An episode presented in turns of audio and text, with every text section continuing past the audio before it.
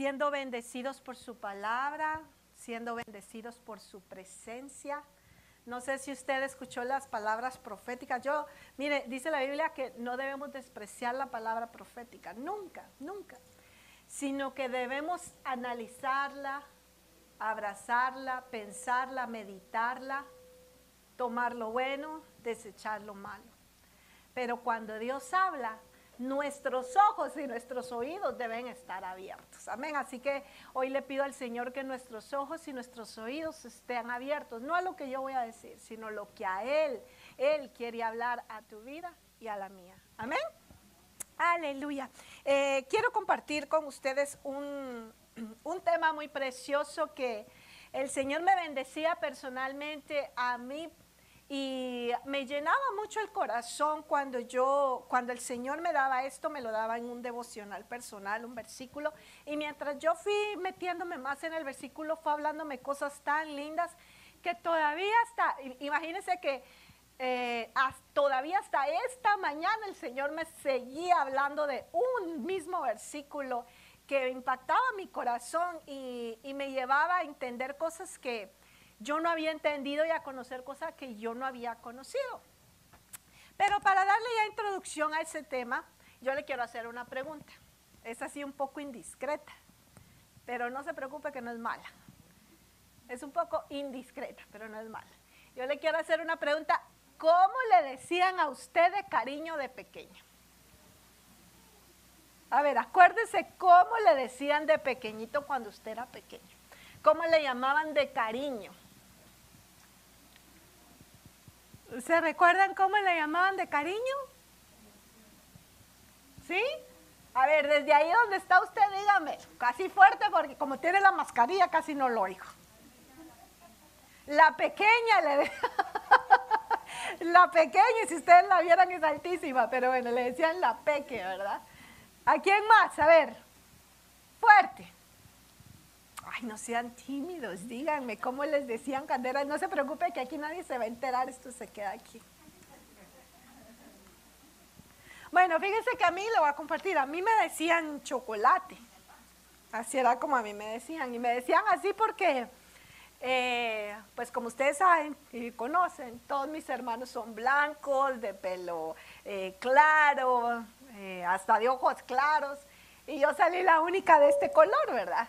Entonces a mí me decían que yo era el chocolate, el de la familia, ¿verdad? Entonces a mí me decían chocolate. Y ese era así como me decían a mí, así me dicen, ya viene la chocolate o cómo está chocolate. Y así me, toda mi familia me conocía como, hasta la fecha algunos, y al pastor también me dice todavía chocolate. Entonces eh, ese era mi nickname, pero ¿por qué le, le estoy haciendo yo esta pregunta? Porque fíjese que leyendo yo la palabra de Dios, eh, yo encontré un versículo que me llamó mucho la atención que me cautivó totalmente la atención porque no cabe duda que es el Espíritu Santo. Cuando tú estás leyendo la palabra de Dios, es el Espíritu Santo el que te conduce y que te subraya. No sé si te ha sucedido que a veces mientras estás leyendo la palabra, como que el Espíritu Santo te subrayara una palabra, una frase, una oración y como que te sientes un hook, como que sientes un gancho en lo que, en lo que leíste y te quedas ahí y no pasas de ahí porque como que el Espíritu Santo te está subrayando y te está diciendo, de esto quiero hablarte. Y fíjense que eso me sucedió a mí, quiero que me acompañen. Vaya conmigo a Isaías 44, versículo 2. Isaías 44, versículo 2. Eh, creo que lo van a ir poniendo en las pantallas, pero en lo que lo ponen, usted si trajo Biblia, abra su Biblia y si no trajo Biblia, acérquese a un cristiano cerca de usted. Ah, no, no se acerque por la distancia social, no, entonces mejor solo escuche. por el distanciamiento social, mejor quedémonos así solo por... Ahí está en las pantallas. Isaías 44, versículo 2, si me lo pueden poner, mire lo que dice. Así dice el Señor que te creó, que te formó desde el seno materno y que te ayudará. Qué lindo el versículo, ¿verdad? No temas, Jacob, siervo mío, ni tú, Jesurún, a quien he escogido. Entonces fíjese que cuando yo estaba leyendo este versículo en mi devocional, dije yo, qué lindo el Señor que te creó, que te formó desde el seno materno. Yo decía, qué lindo, ahí en el vientre de mi madre el Señor me formó, qué hermoso. Él me ayudará, sí, amén, yo lo tomo. Y luego diga, dice, no temas, Jacob, siervo mío. Amén, yo soy también como Jacob, soy tu siervo, Señor. Ni tú, Jesurún. Y ahí me quedé, Jesurún. ¿Quién es Jesurún? Y ahí me quedé, Jesurún. Jesurún, ¿qué es Jesurún? ¿Quién era Jesurún? Porque dice, ni tú, Jesurún, a quien he escogido. Entonces yo dije, qué lindo versículo, pero no tengo ni idea de quién está hablando, quién es Jesurún. Entonces me puse a investigar y a ver y encontré que este nombre en la Biblia está solo tres veces. Imagínense, Jesurún en la Biblia se encuentra solo tres veces. Y me puse a investigar más quién era Jesurún y descubrí que Jesurún es la manera cariñosa que Dios le llamó a su pueblo es el nickname. Por eso le pregunté a usted cómo le decían cuando usted era chiquito de cariño. Tal vez le decían, eh, ahí, viene, ahí viene la colochita, o ahí viene el negrito de, cariño, ¿verdad? O ahí viene mi pelón, o ahí viene mi gordito, o yo no sé cómo le decían cuando usted era chiquito, ¿verdad? Eh, la flaquita, ahí viene la flaquita, o ahí viene el flaquito, o yo no sé, ¿verdad? A veces de chiquito nos dicen tantos, tantas cosas lindas, no las feas, no sé, no, no piensen las feas, piensen las bonitas, como, como eh, de chiquitos, cuando éramos pequeñitos, había gente que nos llamaba con amor de alguna manera. Fíjese que Jesurún es un nombre solamente utilizado tres veces por Dios. Dios lo utilizó para llamar a, su pueblo, cuando lo quería consentir, cuando lo quería ah, como mimar, cuando lo quería, cuando le quería demostrar su amor, cuando le quería recordar lo amado y especial que era Israel, cuando Dios quería que el pueblo supiera cuánto, cuánto, cuánto lo amaba, lo llamaba Jesurún y fíjese que cuando yo empecé a estudiar esto me cautivó totalmente. Y dije yo, pero si este es un nombre como un nombre tan especial que Dios le da a su pueblo, ¿por qué lo utilizó nada más tres veces y por qué no lo utilizó más veces? Y entonces orando, investigando, el, Señor me llevó a entender por qué Él le llamaba Jesurún, eh, qué era lo que Él pensaba o lo que había en su corazón cuando lo llamaba y por qué no lo volvió a llamar Jesurún después, sino solo fueron tres veces. Y para esto yo quiero que tú me acompañes porque te voy a decir algo. Hay un pacto, diga conmigo, hay un pacto que Dios quiere hacer con su pueblo. Y es el pacto que hizo con Jesurún. Y es un pacto tan hermoso. Hoy vamos a estar viendo ese pacto y por eso la prédica de hoy se llama el dulce llamado de Dios, el pacto de un escogido. Porque cuando Dios quiere pactar de una manera dulce y tierna con alguien, lo quiere llamar mi Jesurún. Hoy creo que de acá, yo mire, yo estoy que me quiero cambiar el nombre por Jesuruna, porque está lindo el significado y lindo todo lo que yo he aprendido Jesurún. Cómo es de veras el Señor muestra tanto amor a través de este llamado. Es un llamado, es como un apodo, es como un nickname que Dios le dio al pueblo Jesurún. Ahora, te quiero explicar lo que Jesurún significa. Jesurún significa vertical o el que es recto. Una vez más, Jesurún significa vertical o el que es recto. Y es un título o un nombre poético de Israel que Dios le dio como una poesía que Dios le dio al pueblo, de una manera poética de llamar al pueblo. Y, e indica cómo Dios espera que su pueblo sea.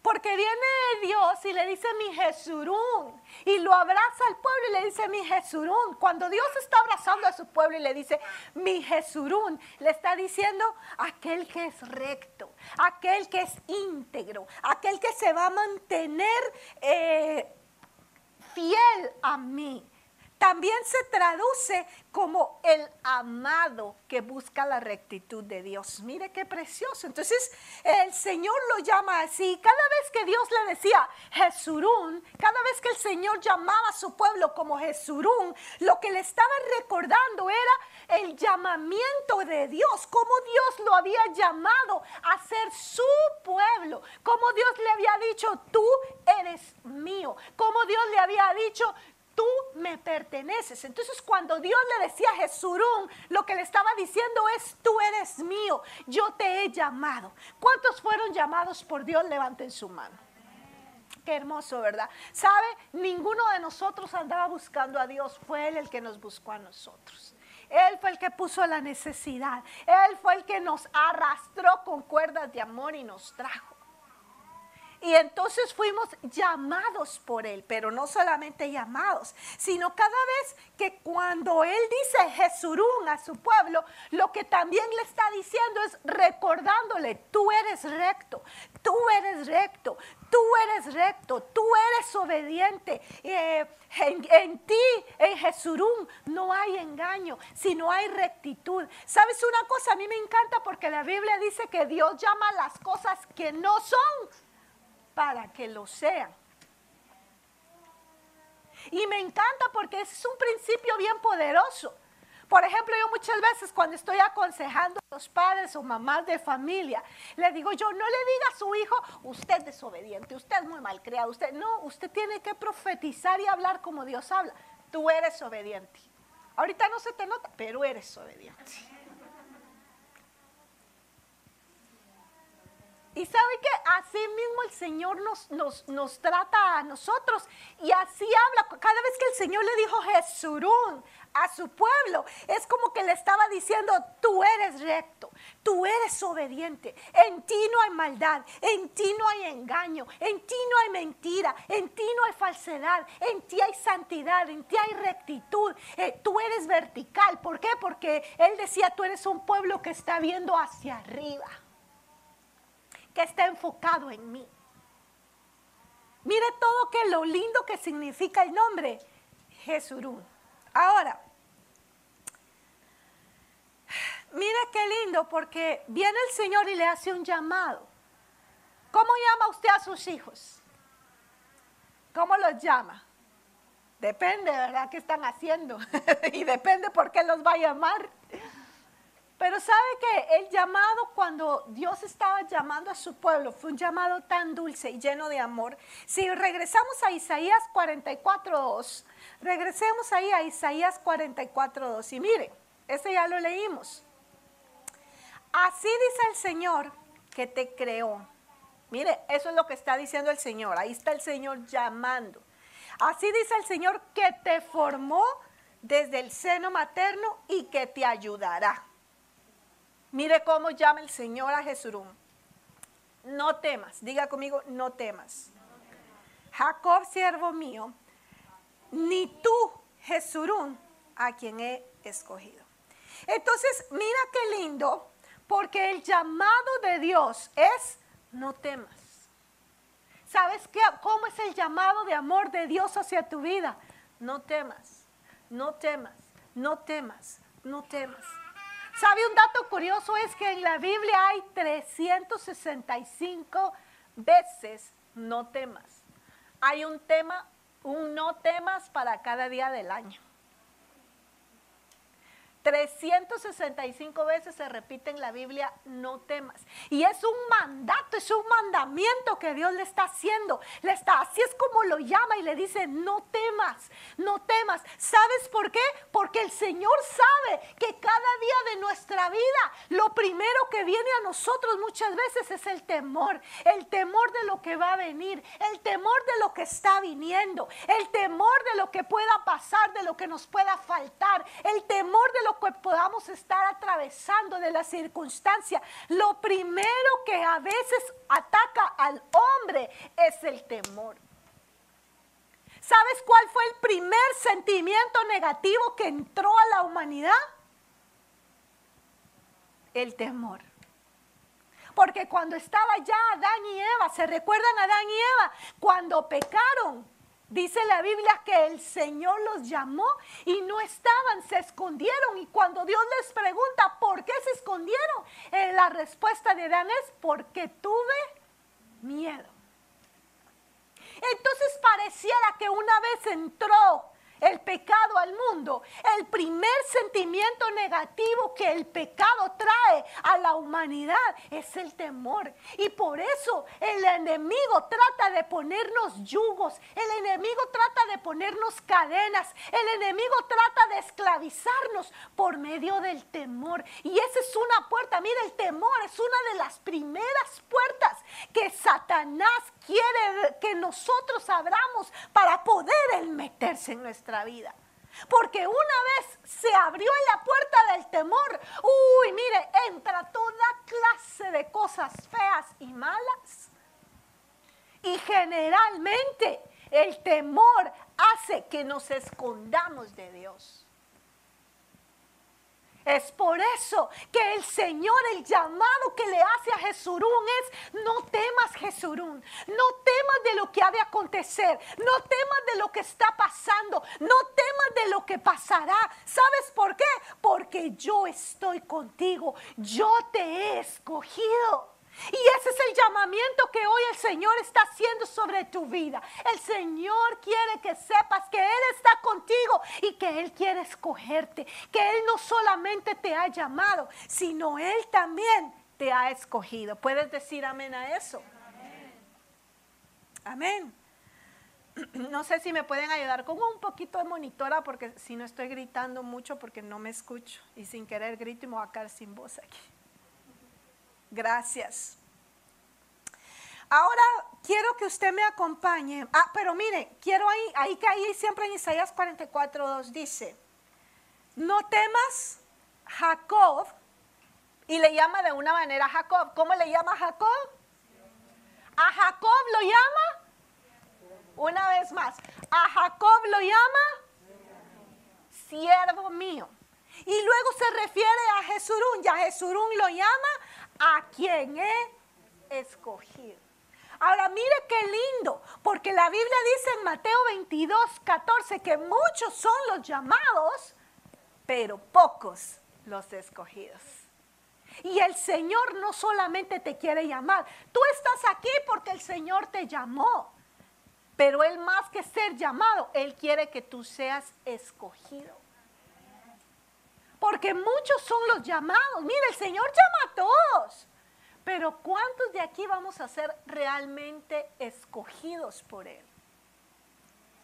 Y sabes que Jesurún fue lo, logró ser el escogido de Dios, no solamente el llamado, no solamente siervo, sino llegó al nivel, es como un nivel, los llamados, los siervos y los escogidos. Y creo que todos nosotros tenemos que tratar de ir tras ese, tras ese nivel, el nivel de ser escogido, porque para los escogidos hay un pacto especial. Diga conmigo, para los escogidos hay un pacto especial.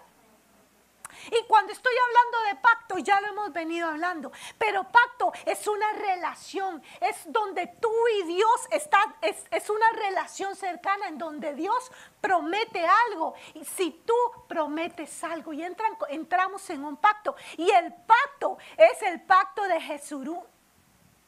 Y ese es el pacto, el pacto de escogido. Sabes que hoy el Señor quiere que salgas de acá, no solamente como un llamado, sino también como un escogido. Ahí en tu casa, tú que te conectas, yo quiero decirte algo. El Señor ha puesto su mirada sobre ti y te está llamando con una voz dulce, pero no solamente te está llamando, sino quiere que tú seas un escogido de Él, porque sabe una cosa, los escogidos tenemos un pacto superior, tenemos un pacto especial. Y yo te quiero enseñar hoy a la luz de la palabra cuál es ese pacto especial de Jesurún. ¿Qué es lo especial de ser llamado Jesurún por Dios? Acompáñame ahora a Isaías 44.1. Isaías 44.1 y vamos a ir leyendo del 1 al 6. Isaías 44 del 1 al 6 dice, Mas ahora escucha Jacob, siervo mío. Israel, a quien yo he escogido. Ahí está Jesús. Así dice el Señor que te creó, que te formó desde el seno materno y te ayudará. No temas, Jacob, siervo mío, ni tú, Jesurún, a quien he escogido. Versículo 3, mire qué precioso. Porque derramaré agua sobre la tierra sedienta y torrentes sobre la tierra seca. Derramaré mi espíritu sobre tu posteridad y mi bendición sobre tus descendientes. Versículo 4. Ellos brotarán entre la hierba como sauces junto a corrientes de agua. Este dirá, yo soy del Señor. Otro invocará el nombre de Jacob y otro escribirá en su mano, del Señor soy. Y se llamará con el nombre de Israel. Así dice el Señor, el Rey de Israel y su Redentor, el Señor de los ejércitos. Yo soy el primero, yo soy el último, y fuera de mí no hay Dios. Ala, mire qué tremendo. Vamos a ir adentrándonos en este párrafo y le quiero ir explicando poco a poco cuál es el pacto de Dios con Jesurún, porque ese es el pacto que Dios hoy quiere hacer contigo si tú estás dispuesto a hacerlo. Y vamos a ir poco a poco aquí desgranando este versículo. Pero primero acompáñame a Isaías 41:10, porque aquí es el inicio del pacto de este escogido. Isaías 41:10 dice, no temas. ¿Te das cuenta que otra vez está el llamado de no temas? ¿Por qué? Porque estoy contigo. No te angusties, porque yo soy tu Dios.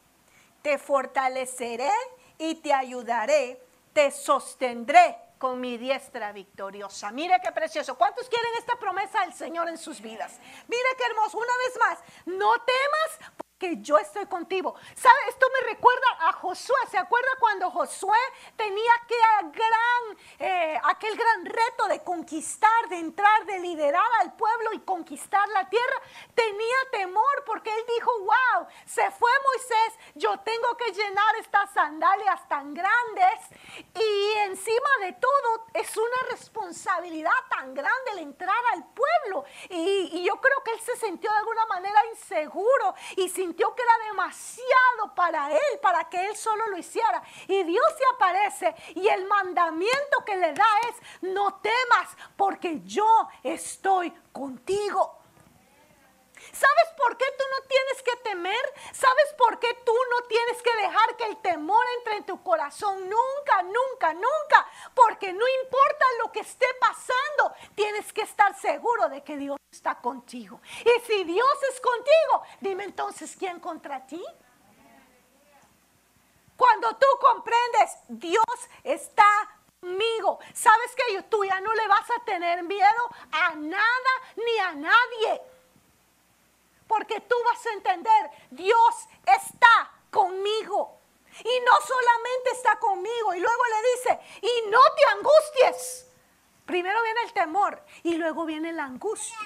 Y le dice, amén. Y luego dice, y no te angusties, porque yo soy tu Dios. Mire qué tremendo. Entonces Dios viene y te dice, allí donde tú estás, no temas porque yo estoy contigo. No vas solo, no vas sola.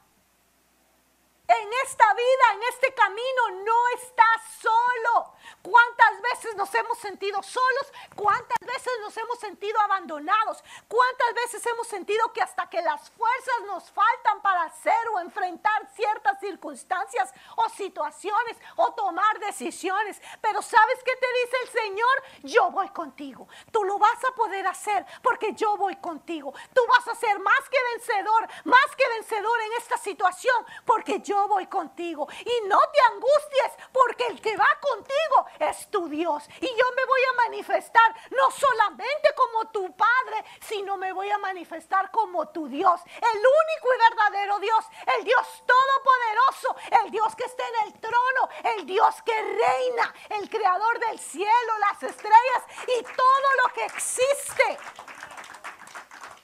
Entonces Dios le dice a Jesús, no temas porque yo voy contigo. Nunca te desanimes porque yo soy tu Dios.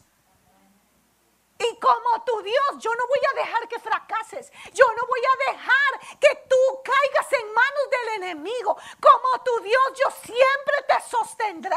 Como tu Dios, yo te voy a fortalecer. Como tu Dios, yo te voy a ayudar. Y yo te voy a sostener con mi diestra victoriosa. ¿Qué te sostiene a ti? ¿Tu cheque semanal? ¿Qué te sostiene a ti? La esperanza de que algún día te vas a ganar la lotería. ¿Qué te sostiene a ti? ¿Una relación? ¿Un sueño? ¿Una meta? ¿Un objetivo? ¿Un deseo? ¿Qué sostiene tu vida? ¿Sabes qué dice el Señor? Jesurún, este es mi pacto. Yo te sostendré. Y te voy a sostener no con un lazo, no con una cuerda, no con, un, no con una madera. Te voy a sostener con mi mano poderosa, con mi mano derecha poderosa, con mi diestra victoriosa. Esa es la mano que te va a sostener todos los días de tu vida, sin importar la circunstancia, sin importar la situación, sin importar lo que venga. Yo te voy a sostener. Y por eso Dios le decía a Jesús, no temas. Ese es el llamado amoroso de Dios, no temas, porque yo estoy contigo. Y nunca te desanimes porque yo soy tu Dios. Yo te voy a fortalecer, yo te voy a ayudar, yo te voy a sostener con mi diestra victoriosa. Amén. Hermoso, ¿verdad? Sigamos ahora, vayamos entendiendo este pacto, porque es un pacto donde Dios está prometiendo. Y sabes que como, como en un matrimonio, cuando un novio y un novio están, y la novia están haciendo ese pacto, así el Señor está parándose frente a Jesús y está haciendo un pacto. Y vamos a leer los votos que el Señor le está haciendo a Jesús. Y son los votos que el Señor quiere hacer contigo, si quieres tú entrar a este pacto con Él. Amén. ¿Quieres conocer el pacto del Señor? Ok, Isaías 44, 3, vamos a ir. Primero, el Señor te dice, no temas, yo voy a estar contigo. Y eso es lo primerito, de ahí parte ese pacto. Yo voy a estar contigo, yo te voy a sostener, yo te voy y te tengo con mi mano, con mi diestra de poder. Pero luego el versículo 44, 3, y vamos a leer solo la primera parte, dice, porque derramaré agua sobre la tierra sedienta y torrentes sobre la tierra seca. Ay, mire qué precioso. Esto es, la primera promesa es, no temas, yo estoy contigo, no te desanimes, yo soy tu Dios, yo te sostendré, yo te, te, te tengo con mi mano de poder, de mi diestra victoriosa. Pero luego el Señor dice, yo voy a derramar agua sobre la tierra sedienta. Sabes, cuando yo estaba leyendo esto, que el Señor le decía, lo primero que él le, promete a su pueblo, a Jesurún, es, yo voy a derramar de mi agua sobre ti. Y lo que esta parte significa me lleva a cuando Jesús encontró a la mujer samaritana. ¿Se acuerdan de aquella mujer? Esta mujer que había probado casi todo. Esta mujer que había vivido tanto. Había buscado el amor en tantas relaciones. Cinco maridos había tenido. Y el que tenía ahorita ni siquiera era su marido, era de otra. Es fácil juzgar a una mujer así, pero tratemos de entender lo que hay en su corazón, lo que había en su corazón. Una mujer sedienta de amor, una mujer sedienta de sentirse valorada, querida. ¿Qué era lo que ella había buscado? ¿Qué era lo que ella había sufrido? Porque te voy a decir algo, esta mujer no era una prostituta. No. Era una mujer que se había confundido tantas veces. Pero esos errores habían venido como consecuencia de una sed tan grande que ella tenía en su interior. Una necesidad que desde su alma clamaba por sentirse amada, por sentirse cuidada, por sentirse valorada. Yo no sé cómo fue la infancia de esa, mujer, quizás fue una mujer que el padre la abandonó y por eso tenía esa sed de amor, de cuidado. Yo no sé si el primer marido la dejó, si se le murió y por eso después siguió con un segundo y después con un tercero y después con un cuarto y después con un quinto. Lo que yo sé y estoy segura porque lo dice la palabra de Dios es que Jesús se le acerca y le dice, yo te puedo dar lo que tu alma necesita.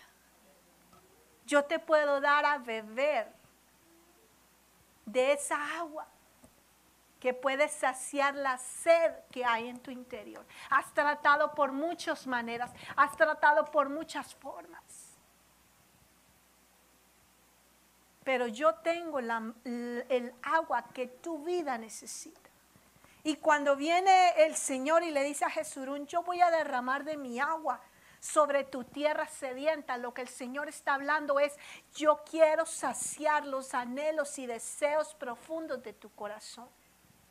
Porque te voy a decir algo, tú puedes probar de todo, puedes probar en, con todos, puedes probar en todos lados y nada ni nadie te va a saciar como el amor de Dios te puede saciar. mira, tú y yo hoy estamos aquí porque reconocemos que nuestro corazón tiene sed y que el único que puede saciar esa sed es Dios, nadie más.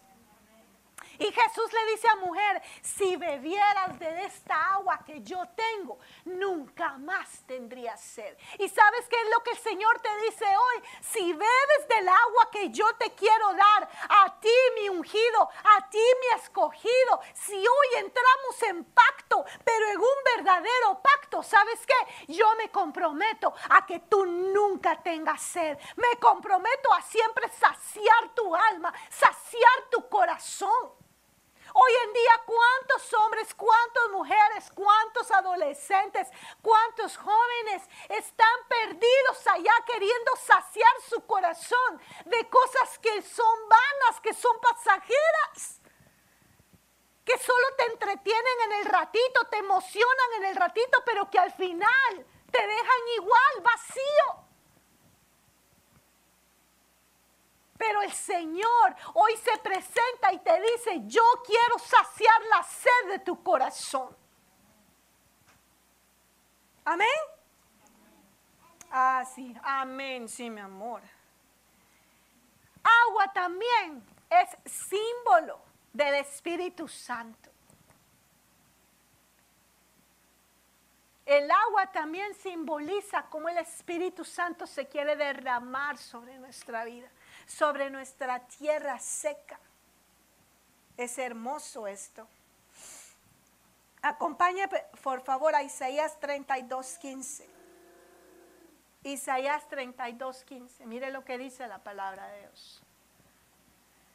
Hasta que se derrame sobre nosotros el Espíritu desde lo alto y el desierto se convierta en campo fértil y el campo fértil sea considerado como bosque. ¿Sabes qué quiere hacer el Señor por medio de este pacto? Quiere derramar de su agua sobre tu vida. Y eso lo quiere hacer por medio del Espíritu Santo. Hoy en día el Señor quiere llenarte todos los días por medio del Espíritu Santo. Y es por eso tan importante que todos los días le busquemos, porque te voy a decir algo, el día que no buscamos a Dios, ese día la carne nos busca a nosotros. Una vez más, el día que nosotros no, busquemos, no buscamos a Dios, ese día la carne nos busca a nosotros. Pero cuando nosotros buscamos a Dios, el Espíritu Santo nos viene a llenar y viene a derramar esa agua sobre nosotros. Y el agua no solamente viene a saciar los deseos y anhelos de nuestro corazón sediento, sino también, mire, dice que hace que el, eh, que el desierto se convierta en un campo fértil. ¿Sabes por qué muchas veces cometemos errores y tomamos malas decisiones? Porque nuestro corazón se ha convertido en un desierto, porque hemos dejado de buscar a Dios, porque nos hemos alejado de Dios, porque hemos dejado que ese corazón se seque, porque cuando el Espíritu Santo no nos riega todos los días a través de la búsqueda, entonces nuestro corazón se va convirtiendo en un desierto. Pero cuando buscamos a Dios, ¿sabes qué te dice Dios? Yo voy a hacer que ese desierto florezca. Yo voy a hacer de ese desierto un campo fértil. Y no solamente que florezca, sino que puedas dar fruto, porque lo que el Señor quiere no es solamente que florezcas, sino que lleves fruto y mucho fruto. Dile al que está a la par tuya, tienes que llevar fruto. Y el campo fértil sea considerado como bosque. Entonces, cuando el Señor quiere traer de su agua sobre nosotros, mi amado hermano, mi amada hermana, lo que quiere traer es fructificación reverdecimiento. ¿Sabes? Por eso dice la Biblia, aquellos que están con el Señor serán como árboles plantados junto a corrientes de agua que dan su fruto a su tiempo y su hoja no cae y todo lo que hace prosperará. Y aún en tiempo de sequía van a estar verdes y van a estar dando fruto. ¿Sabe por qué?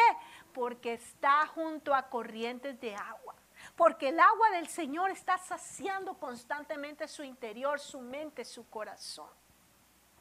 ¿Va conmigo? Ah, qué hermoso, mi amado. Esto es precioso. Ahora vamos a Ezequiel 34, 26. Acompáñeme a Ezequiel 34, 26. Mire lo que dice la palabra del Señor. Y haré de ellos ¿Quién de ellos? De los Jesurún. Y de los alrededores de una bendición. Haré descender lluvias a su tiempo y serán lluvias de bendición. Ay, qué hermoso. Mire, ¿sabe qué quiere hacer el Señor de ti? Que seas una bendición. No solamente te quiere bendecir, no, quiere convertirte a ti en una bendición. Que tu familia te vea y te diga, ah, eres una bendición. Que tu esposa, tu esposo te diga, eres una bendición. Que los que están a tu alrededor digan, ah, eres una bendición.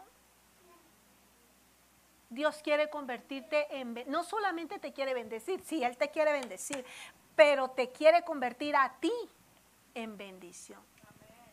¿Y cómo lo va a hacer? Porque va a tirar sus lluvias de bendición sobre ti. Entonces mira, cuando el Señor está prometiendo agua, lo que el Señor te está diciendo es, mira, en mi pacto yo te prometo que voy a atraer agua en tu tierra seca. Voy a saciar tus anhelos, tus deseos, todo aquello que está en tu corazón vacío, yo lo voy a llenar. Y no solamente eso, sino te voy a bendecir, te voy a hacer fructífero, te voy a hacer verde, te voy a hacer próspero y te voy a convertir en bendición para otros. Pregúntale al que está a la par tuya, ¿tú quieres eso para tu vida? Pregúntale. Y tú que estás ahí, pregunta, si, tienes a alguien, pregúntale. Si no tienes a alguien, pregúntate a ti mismo. ¿Es eso lo que yo quiero? Regresemos a Isaías 44, 3 y leamos la segunda parte. Y esto es preciosísimo. Si la primera parte era hermosa, la segunda parte es mejor. Bueno, no hay mejor, todo es hermoso. Isaías 44, 3. Isaías 44, 3, por favor. Leímos la primera parte que decía, porque derramaré agua sobre la tierra sedienta y torrentes sobre la tierra seca. Pero mira lo que sigue diciendo Isaías 44.3. Y derramaré mi espíritu sobre tu posteridad y mi bendición sobre tus descendientes. ¡Hala, qué hermoso! Mire, esta promesa me quebrantó. Me quebrantó porque era una promesa cuando el Señor está haciendo pacto contigo, no solo hace pacto contigo, sino hace pacto con tus generaciones.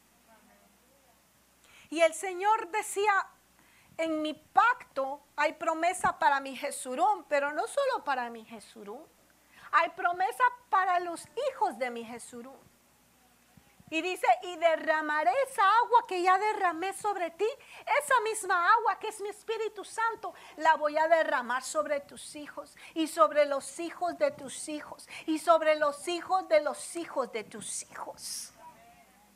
Derramaré de mi espíritu sobre tus hijos, sobre tu posteridad. Y mi bendición va a estar siempre con tus descendientes.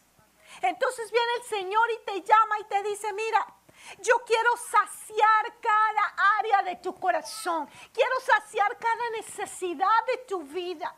Pero no solamente eso, yo quiero ser esa agua que nunca más te tengas sed, sino que puedas beber de mí. Quiero derramar de mi Santo Espíritu de ti para que seas próspero, para que seas fértil, para que reverdezcas, des fruto. Y no solamente eso, te quiero bendecir y que seas de bendición. Pero no solamente a ti. No solamente a ti, sino también con tus descendientes, con tu posteridad. Voy a hacer lo que hice contigo, también lo voy a hacer con ellos. Y por eso Dios le dijo a Josué, así como estuve con Moisés, así voy a estar contigo.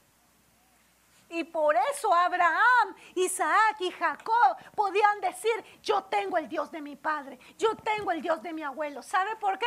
Porque ese Dios fue visitando la posteridad, porque encontró a alguien recto, porque encontró a alguien dispuesto a vivir una vida recta, dispuesto a vivir una vida agradable, dispuesto a vivir una vida en obediencia a Dios. Cuando Dios encuentra a alguien recto, cuando Dios encuentra a alguien al que Dios le puede decir mi Jesús, surún, mi recto, en el que no hay engaño, mi fiel. Cuando Dios encuentra a alguien así, Dios lo toma, lo escoge y dice, mío eres tú.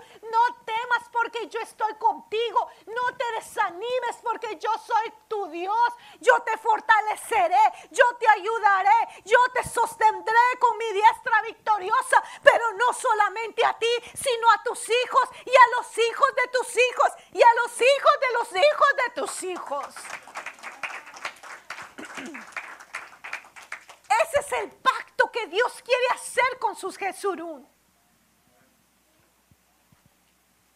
Amén. Va conmigo. Hermoso, ¿verdad? Hechos 2.17.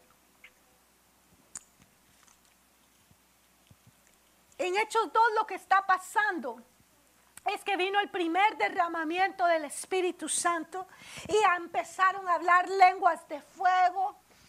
Y todos estaban asustados porque los que no recibieron al Espíritu Santo estaban diciendo, ya estos locos que les pasa están borrachos. Y aquel que un día había sido cobarde y negó a Jesús, con la llenura del Espíritu Santo ya no había cobardía en él y se pone de pie el apóstol Pedro y exclama y dice, no, no, no, no estamos borrachos. Y empieza a hablar con tal autoridad, tal de nuevo, a, miles y miles de personas que estaban viéndolos. Y mire lo que él le dice, miren, eh, no es eso, ¿sabe qué nos está pasando? Lo que están pasando ahorita es que se está cumpliendo una promesa. Una promesa de Dios para nosotros los escogidos. O Hechos 2.17 dice, si me puedes poner el 16, hijo, por favor, desde el 16. Esto es lo que ustedes están viendo, es lo que fue dicho por medio del profeta Joel. Lo que ustedes están viendo que está pasando aquí es la promesa que Dios nos dio por medio del profeta Joel. Ahora sí, versículo 17. Y sucederá en los últimos días, dice Dios, que derramaré de mi espíritu sobre toda carne. Y vuestros hijos y vuestras hijas profetizarán. Vuestros jóvenes verán visiones y vuestros ancianos soñarán sueños. Entonces viene el apóstol Pedro y les dice, miren, miren, no, no estamos locos ni borrachos. Eh, no, no, no. Entiendan que lo que ustedes están viendo es la promesa que Él dejó para nosotros y para nuestros hijos. Y esa promesa ya se activó con el Espíritu Santo. Te voy a decir algo, hay una promesa desde Joel para ti y tus hijos. Y es que el Espíritu Santo se iba a derramar y que ibas a profetizar tú y tus hijos. Y que iba a venir un nivel de revelación, que iba a venir un nivel de entrega, que iba a venir un nivel profético sobre ti y los tuyos y los de tu casa. Y no hay límite de edad. Nadie puede decir soy muy joven, nadie puede decir soy muy viejo, porque cuando el Espíritu Santo entra, lo que trae es imparable. Amén. Hechos 2, 38 ahora. Ahí mismo, Pablo, Pedro sigue hablando, perdón. Y Pedro les dijo, arrepentíos y sed bautizados cada uno de vosotros en el nombre de Jesucristo para perdón de vuestros pecados y recibiréis el don del Espíritu Santo. Versículo 39. Porque la promesa es para vosotros y para vuestros hijos y para todos los que están lejos, para tantos como el Señor nuestro Dios llame. Entonces el apóstol Pablo le está diciendo aquí a cada uno de ellos, miren, este es el tiempo de arrepentirse. Diga conmigo, este es el tiempo de arrepentirse. Este es el tiempo. Dígalo, dígalo, este es el tiempo de arrepentirse. Este es el tiempo de entrar en pacto con Dios.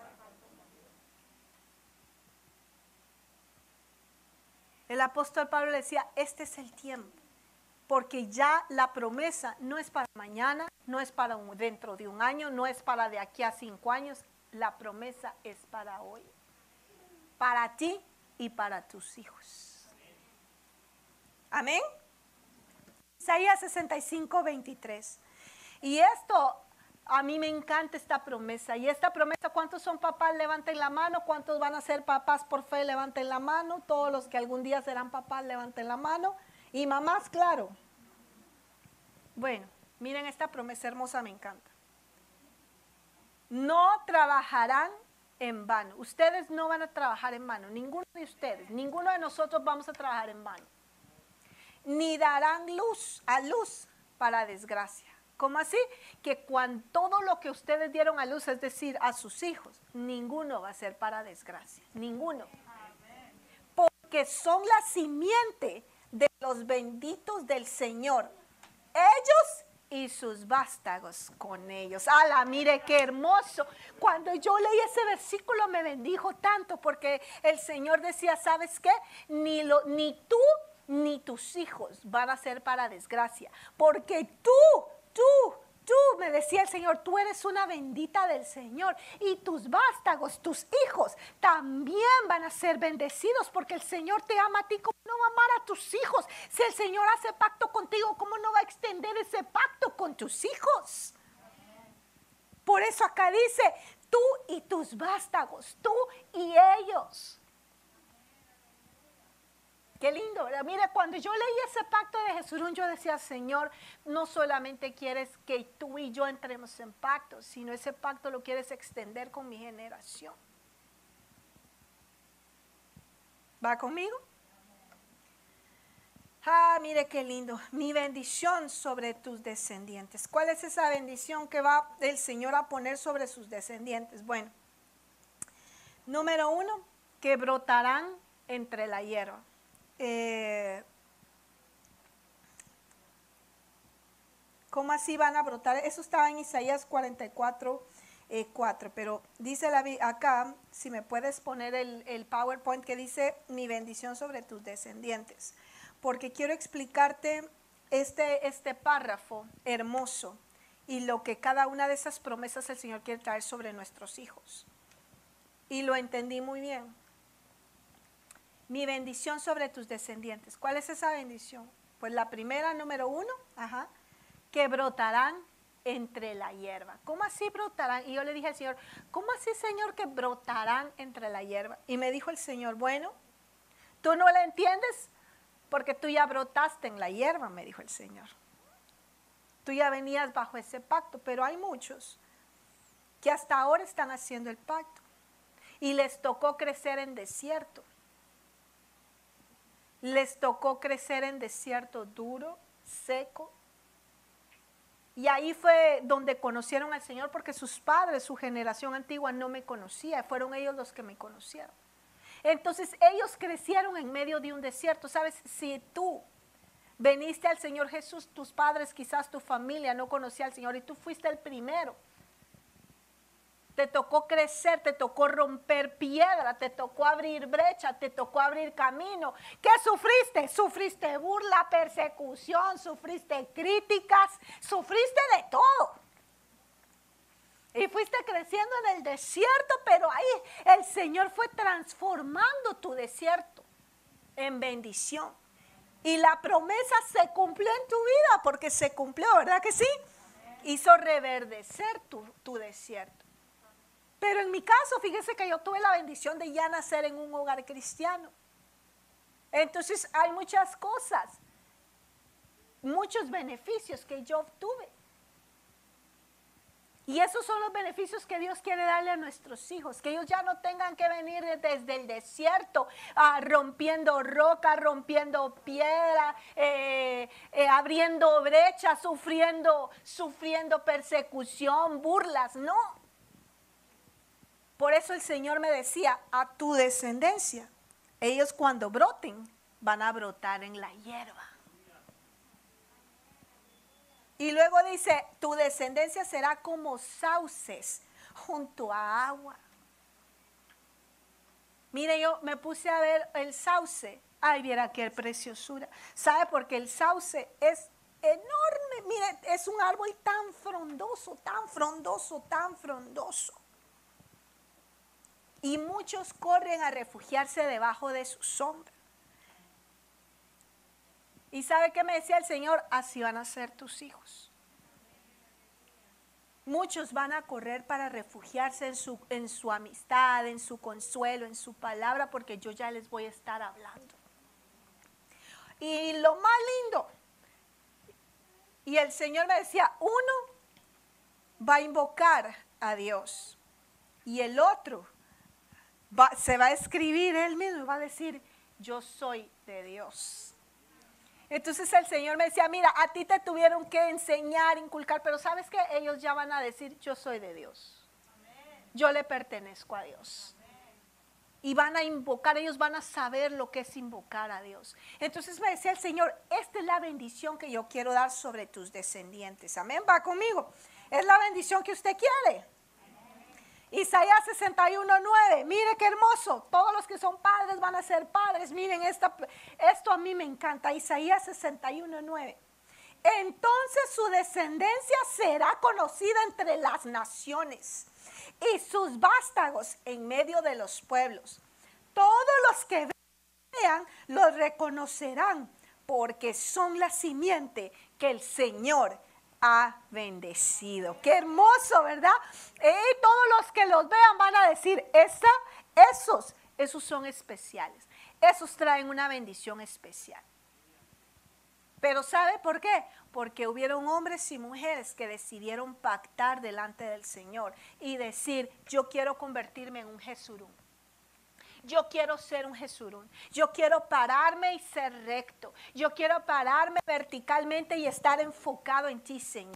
Yo quiero ser, Señor, justo. Yo quiero ser obediente. Yo quiero caminar rectamente. Ese es un Jesurún. Un Jesurún es aquel que se para y le dice al Señor, Señor, aquí estoy. No me voy a desviar a la derecha, no me voy a desviar a la izquierda. Yo prosigo a la meta. Yo prosigo al supremo llamamiento. Quizás tropiece en el camino. Quizás titubee, pero se va a parar y otra vez va a seguir vertical, va a seguir recto. En él no va a haber engaño. ¿Sabe que los Jesurún dicen como David, he propuesto en mi corazón y en mi boca no ofenderte en nada. No quiero que ni en mi mente ni en mi boca haya ningún dicho contra ti, que en mis pensamientos no haya un pensamiento que te ofenda, que en mi boca no hayan palabras que te ofendan. Ese es un Jesurún? Un Jesurún es el que para y busca de Dios y le dice, yo quiero que seas tú el que satisfaga toda mi sed, Señor. No quiero que ni el dinero, no quiero que ni el mundo, ni las tentaciones, ni otra persona venga a satisfacer mi vida. Yo quiero que tú seas quien satisfaga mi alma. Cuando Dios encuentra así un Jesurún, ay, mire, Dios empieza y le dice, yo voy a estar contigo. No temas entonces, porque entras entonces en un pacto especial, un pacto de escogido, en donde no solo te agarra a ti, te bendice a ti, te ayuda, te fortalece, te saca adelante, te sostiene con su diestra de poder, sino que agarra a tus hijos contigo. Y dice, yo voy a pactar contigo y con tus hijos contigo y con tus hijos. Y serán una descendencia que todo el mundo va a conocer y va a decir, esa descendencia está bendecida por Dios. ¿Sabes por qué? Porque hubo un Jesurún que se puso de pie y dijo, yo quiero entrar en pacto contigo. ¿Va conmigo? Isaías 59, 21.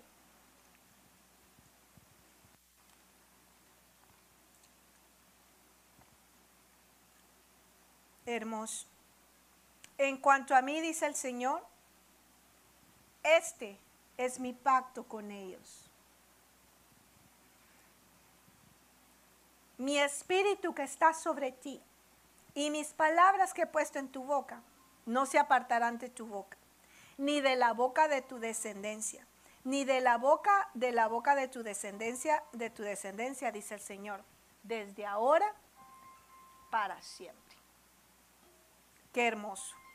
En cuanto a mí, dice el Señor, el pacto que yo tengo con ellos es que todo lo que yo he hecho, todas mis palabras, todo lo que yo les he prometido, mis promesas, van a estar en la boca de ellos y de sus hijos y de los hijos de sus hijos. ¿Usted quiere que sus hijos hablen de Dios? ¿Usted quiere que ver a sus nietos hablando de Dios? Usted quiere que su generación sea una generación que proclame las maravillas del Señor. Qué lindo, ¿verdad? Tal vez usted ya no va a estar acá para verlo, pero desde el cielo usted va a estar viendo, escuchando, cómo su tataranieto está evangelizando, está liderando, está exhortando, está discipulando y está contando las maravillas del Señor. Entonces, mire, ese es el pacto de Jesús. El pacto de Jesurún es un pacto donde Dios promete, agarra a su pueblo y lo llama con mucho amor y le dice, ven acá, mi Jesurún. Tú que eres recto, tú que eres fiel, tú que no te has desviado a derecha, a izquierda, tú que perseveras, tú que eres vertical porque estás enfocado en mí, yo voy a hacer un pacto contigo. Y ese pacto es que no temas, porque yo soy tu Dios. No te desanimes, porque yo voy contigo. no temas porque estoy contigo, no te desanimes porque soy tu Dios. Yo te voy a fortalecer, yo te voy a ayudar, yo te voy a sostener con mi diestra de poder. No solamente a ti, sino voy a derramar mis aguas sobre ti, sobre tu sequedad, sobre tu sed. Te voy a hacer reverdecer, te voy a hacer próspero, te voy a hacer bendito, te voy a hacer fructífero. Vas a ser bendición, vas a ser bendecido y vas a ser de bendición. Pero no solamente contigo, sino con tus hijos, con los hijos de tus hijos. Voy a extender mi pacto hasta con ellos. Los voy a bendecir, los voy a multiplicar, los voy a cuidar, los voy a separar de todas otras descendencias y todos van a saber que ellos son elegidos. Y yo voy a cuidar hasta tu vejez de ti. Porque ese es el pacto del Señor todos los días de nuestra vida. Es el pacto de Jesurún pero lo que me llama la atención, y después de estudiar esto, lo que me cautivó fue si ese pacto es tan lindo, porque el Señor solo lo llamó tres veces así? Y no lo siguió llamando Jesurún, sino después lo siguió llamando Israel. Yo decía, Señor, ¿por qué? Y luego el Señor me dijo, lee las veces que yo llamé Jesurún. Y encontré que dos veces estaba, era el pacto que él quería hacer con Jesurún. Y una vez, y en esa tercera vez encontré por qué ya no le volvió a llamar Jesurún después. Y le voy a explicar por qué ya no le volvió a llamar. Deuteronomio 32, 10.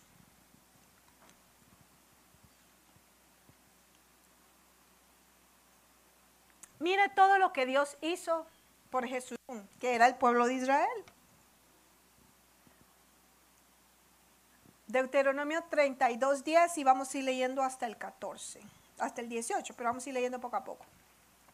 Lo encontró en tierra desierta, en la horrenda soledad de un desierto. Así nos encontró Dios. ¿Se acuerda que así nos encontró Dios? Lo rodeó cuidó de él y lo guardó como a la niña de sus ojos. Es lo que Dios está haciendo con nosotros, ¿verdad? ¿Sí? Mira el versículo 11, como un águila que despierta su mirada, que revolotea sobre sus polluelos, extendió sus alas y los tomó y los llevó sobre su plumaje. Qué precioso, ¿verdad? Sí, el Señor nos llevó sobre, dice que de Egipto nos sacó en alas de águila, nos sacó del mundo en victoria el Señor lo guió y con él no hubo Dios extranjero. Versículo 13, lo hizo cabalgar sobre las alturas de la tierra y comió el producto del campo. Le hizo gustar la miel de la peña y el aceite del pedernal. ¿Cuántos han sido bendecidos así por Dios? Levante su mano. ¿A cuántos Dios les ha dado agua de donde no hay? Les ha dado miel de las situaciones más angustiosas. Qué lindo, ¿verdad? Cuajada de vacas y leche de ovejas con grosura de carneros y carnero de raza de bazán y machos cabríos, con lo mejor del trigo y de la sangre y de uvas bebiste vino. Mire todo el cuidado que el Señor tuvo, cómo lo bendijo, cómo lo trajo, cómo lo cuidó, cómo lo prosperó, cómo le dio de comer, de beber, con lo mejor de lo mejor. Vayamos ahora al versículo 15, que dice, pero y aquí entra el pero. Jesurún engordó. A ver, está leyendo así. Ahí está esa versión. Jesurún engordó y dio coces. Has engordado, está cebado y rollizo. ¿Verdad? Esconda ahí el rollito un poquito. Entonces abandonó a Dios que lo hizo y menospreció a la roca de su salvación le provocaron a celos con dioses extraños, con abominaciones le provocaron a ira. Ofrecieron sacrificios a demonios y no a Dios, a dioses que no habían conocido, dioses nuevos que vinieron recientemente, a los que vuestros padres no temieron. Despreciaste a la roca que te engendró y olvidaste al Dios que te dio a luz. ¿Sabe por qué Dios ya no volvió a llamar a Jesurún de esa manera? Porque Jesús cometió errores bien fuertes. Y yo creo que hoy podemos aprender de los errores de Jesús. Y con esto quiero terminar. Porque si tú quieres entrar en pacto, este es un pacto bien especial. Pero Dios no volvió a llamar así al pueblo nunca más. ¿Y sabes por qué no lo volvió a llamar? Porque fue el pueblo el que rompió el pacto. ¿Cuántos quieren ser el Jesurún de Dios? ¿Cuántos quieren vivir bajo ese pacto? Yo quiero vivir bajo ese pacto. Pero si lo que queremos es vivir bajo ese pacto, tú y tus hijos, tienes que entender que hay errores graves que no puedes cometer. Y el primero es que Jesurún engordó. Ay, pastora, mañana me pongo a dieta. No, no es ese engorde. No es por los tacos, tamales, chuchis. No es por la cuarentena que no hemos podido hacer ejercicio. No, no es ese engorde. ¿Sabe de qué engorde nos está hablando acá? Del engorde del descuido. Porque ¿sabe cuándo engordamos? Cuando nos descuidamos. Cuando empezamos solo a comer, ya no nos ejercitamos, ya no cuidamos lo que comemos, ya comemos cualquier chatarra. O de repente estamos comiendo rico, ¿verdad? Tal vez no chatarra, pero comemos más de lo que debemos. Y más ahora en cuarentena, ¿verdad? Que estábamos en la casa y, muchos tenían que decir, no es, no es hambre, es aburrimiento. No es hambre, es aburrimiento, decían muchos, ¿verdad? Porque si no, se sentían aburridos y lo primero que hacían era ir a la cocina.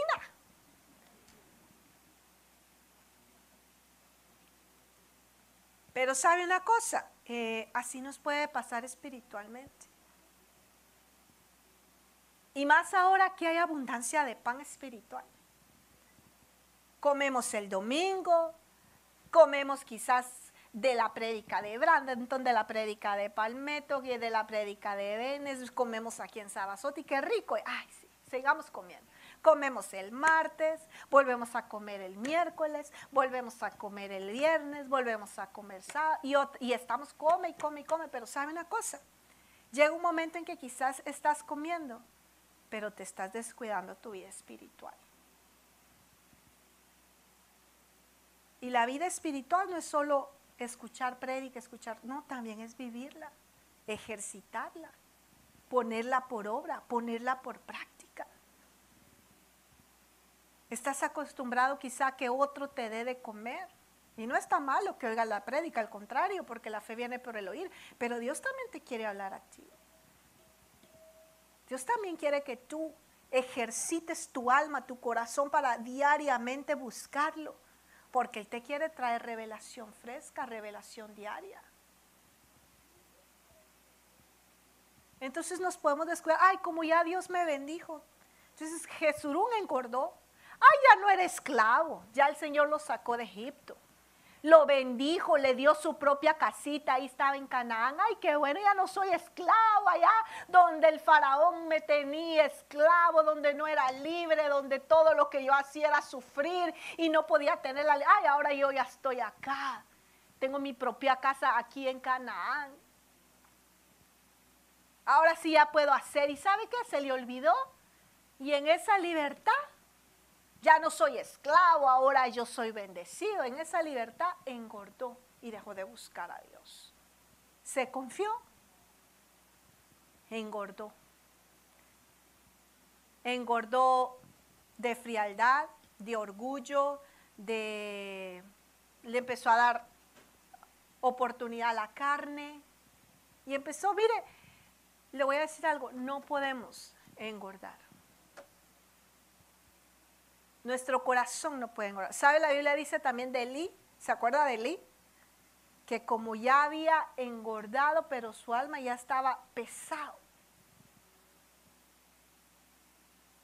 ¿Por qué? Porque no había una búsqueda, un ejercicio diario. ¿Qué más que otro error fue de Jesurún? Engordó. Dio cosas. ¿Sabe qué significa? Me, me, me impactó lo que significa dio cosas, porque dio cosas significa pisotear, patear, despreciar. ¿Qué quiere decir? Pisoteó la palabra de Dios, pateó la dirección de Dios, despreció el consejo de Dios. Y dijo, ay, no me importa. ¿Qué, ¿Cuál fue el otro error? Abandonó a Dios. Mire cómo empezó. No empezó de la noche a la mañana. Primero empezó engordando. Después, despreciando, pisoteando, dejando los mandamientos y el consejo de Dios, hasta que llegó a un punto donde ya abandonó a Dios. Y se fue tras otros dioses, provocó a celos a Dios. Se fue tras otros dioses. Dioses que ni él había conocido, dioses nuevos, algo nuevo. Ay, es que ya estoy aburrido, quiero algo nuevo. Quiere algo nuevo. Ya me aburrí de todo esto, quiero algo nuevo, quiero una experiencia nueva. Tras lo nuevo se fue. Dioses nuevos. Y lo más triste, número cinco, despreció a la roca de su salvación. Ay, qué, qué triste. Cuando yo veo esto, de verdad me da triste porque una persona que tenía un pacto tan hermoso terminó mal. Mira Deuteronomio 32, 23.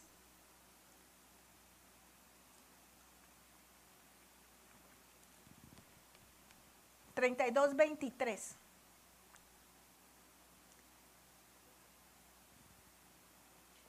Amontonaré calamidades sobre ellos Emplearé en ellos mis saetas, serán debilitados por el hambre y consumidos por la plaga y destrucción amarga.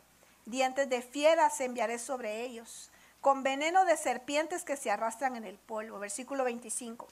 Afuera traeré duelo la, traerá duelo la espada y dentro el temor, tanto al joven como a la virgen, al niño de pecho como al hombre encanecido. Versículo 28. Y eso es lo que más tristeza me dio. ¿En qué se convirtió Jesurún? Porque son una nación privada de consejo y no hay en ellos inteligencia. Quiere decir que no siguieron el consejo de Dios. Versículo 29. El siguiente versículo. Ojalá que fueran sabios, que comprendieran esto, que pudieran discernir su futuro. ¿Sabes qué? Y hoy creo que con esto es una invitación que te quiero hacer a ti, que inclusive me hago a mí misma. Y es si de verdad quiero ser un Jesurún o quiero terminar como ese pueblo que ya no podía ni discernir su futuro. ¿Sabe que Jesurún? Hoy en día usted lo ve al pueblo de Israel y usted lo ve como está. Porque abandonaron a la roca de su salvación. Se cerraron a la voz del Señor.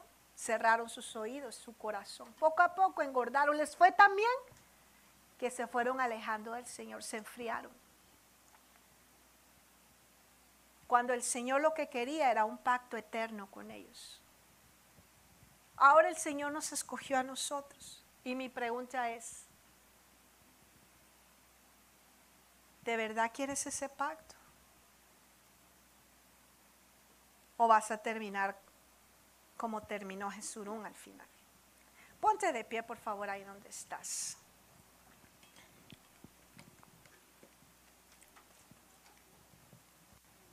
Ponte de pie.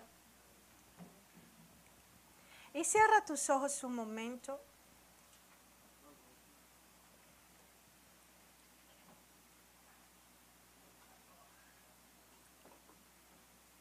Realmente con esta palabra, lo que el Señor quiere de cada uno de nosotros es que analicemos nuestro camino, que analicemos el pacto que tenemos con el Señor. Él nos ha sacado de muchas situaciones, nos ha traído, nos trajo de Egipto, que era del mundo donde no le conocíamos, de un mundo de esclavitud. Nos trajo liberación de tantas situaciones, del pecado, de espíritus inmundos que nos atormentaba, de maldiciones que quizás generacionales nos perseguían. Nos sacó de ahí en alas de águila Nos trajo por un camino ciertamente de desierto, pero nunca nos faltó nada. Y mientras en el desierto le fuimos conociendo, Él se fue revelando a nosotros como Padre, como amigo, como Salvador, como Rey, como soberano, como nuestro doctor, como nuestro proveedor, como el Shaddai. Él se fue revelando a nosotros en el desierto hasta que llegó a un punto donde nos bendijo y nos hizo entrar en una tierra hermosa. Quizás ya empezó a llenar tu vida con dones, con talento, con ministerio. Y te sentiste ya tan realizado, realizada por lo que Dios te había dado, que quizás en ese momento te enfriaste Quizás en la rutina última de la pandemia y todo lo que ha estado pasando te enfriaste y llegaste a un modo donde estás en automático. Te conectas el domingo, te conectas el martes, te conectas el miércoles, el viernes, el sábado y otra vez el domingo. Pero realmente te estás conectando con el Señor en tu corazón. Quizás esa rutina lo que ha traído es frialdad y hasta cierto punto te hace pensar que, que no estás tan mal. Pero eso no es el pacto que el Señor quiere tener contigo. Porque el pacto que Dios quiere contigo es un pacto donde estés constantemente siendo regado con su agua, con su Espíritu Santo. donde constantemente estés siendo fructífero, fructífera, donde constantemente te mantengas recto delante de Dios, donde no vaciles en ver a un lado, al otro, sino que estés enfocado en el llamamiento, en lo que Dios quiere que tú hagas. Hoy el Señor quiere hacer pacto, pero está llamando de sus hijos. No solamente llamados, Dios quiere escogidos. Dios quiere que hoy te pongas de pie y digas, Señor, yo quiero ser un Jesurún. Un Jesurún es aquel que es aquel que es recto, aquel que es vertical porque está enfocado en el Señor. Un Jesurún es aquel en el cual no hay engaño, no hay mentira sino es transparente delante del Señor. Un Jesurún es aquel que se toma de la mano de Dios y no se suelta. Que le busca cada día más con toda pasión e entrega.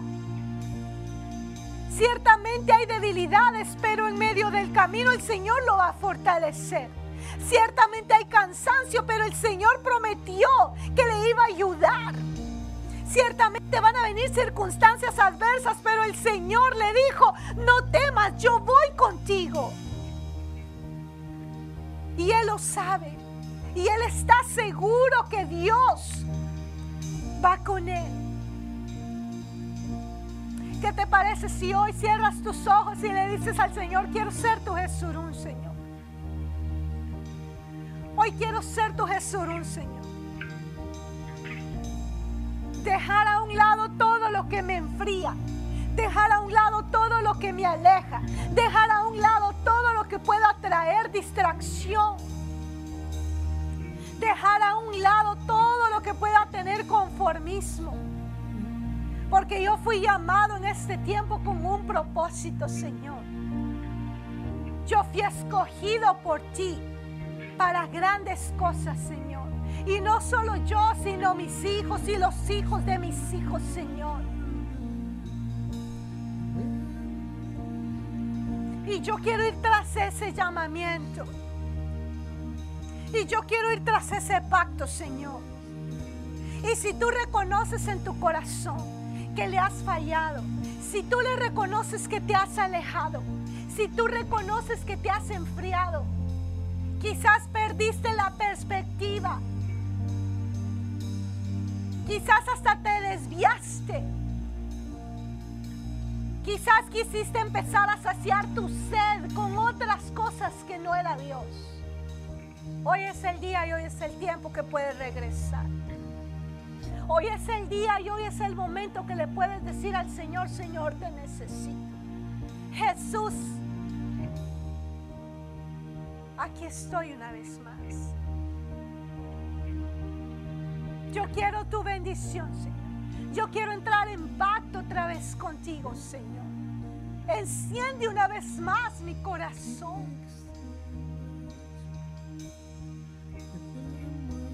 Oh, sí, Señor. Hoy es el día que tú puedes retomar esa relación que quizás se enfrió. Hoy es el día en que hoy puedes venir delante del Señor y decirle, Señor, perdóname. Porque me alejé, porque me enfrié, porque te di la espalda.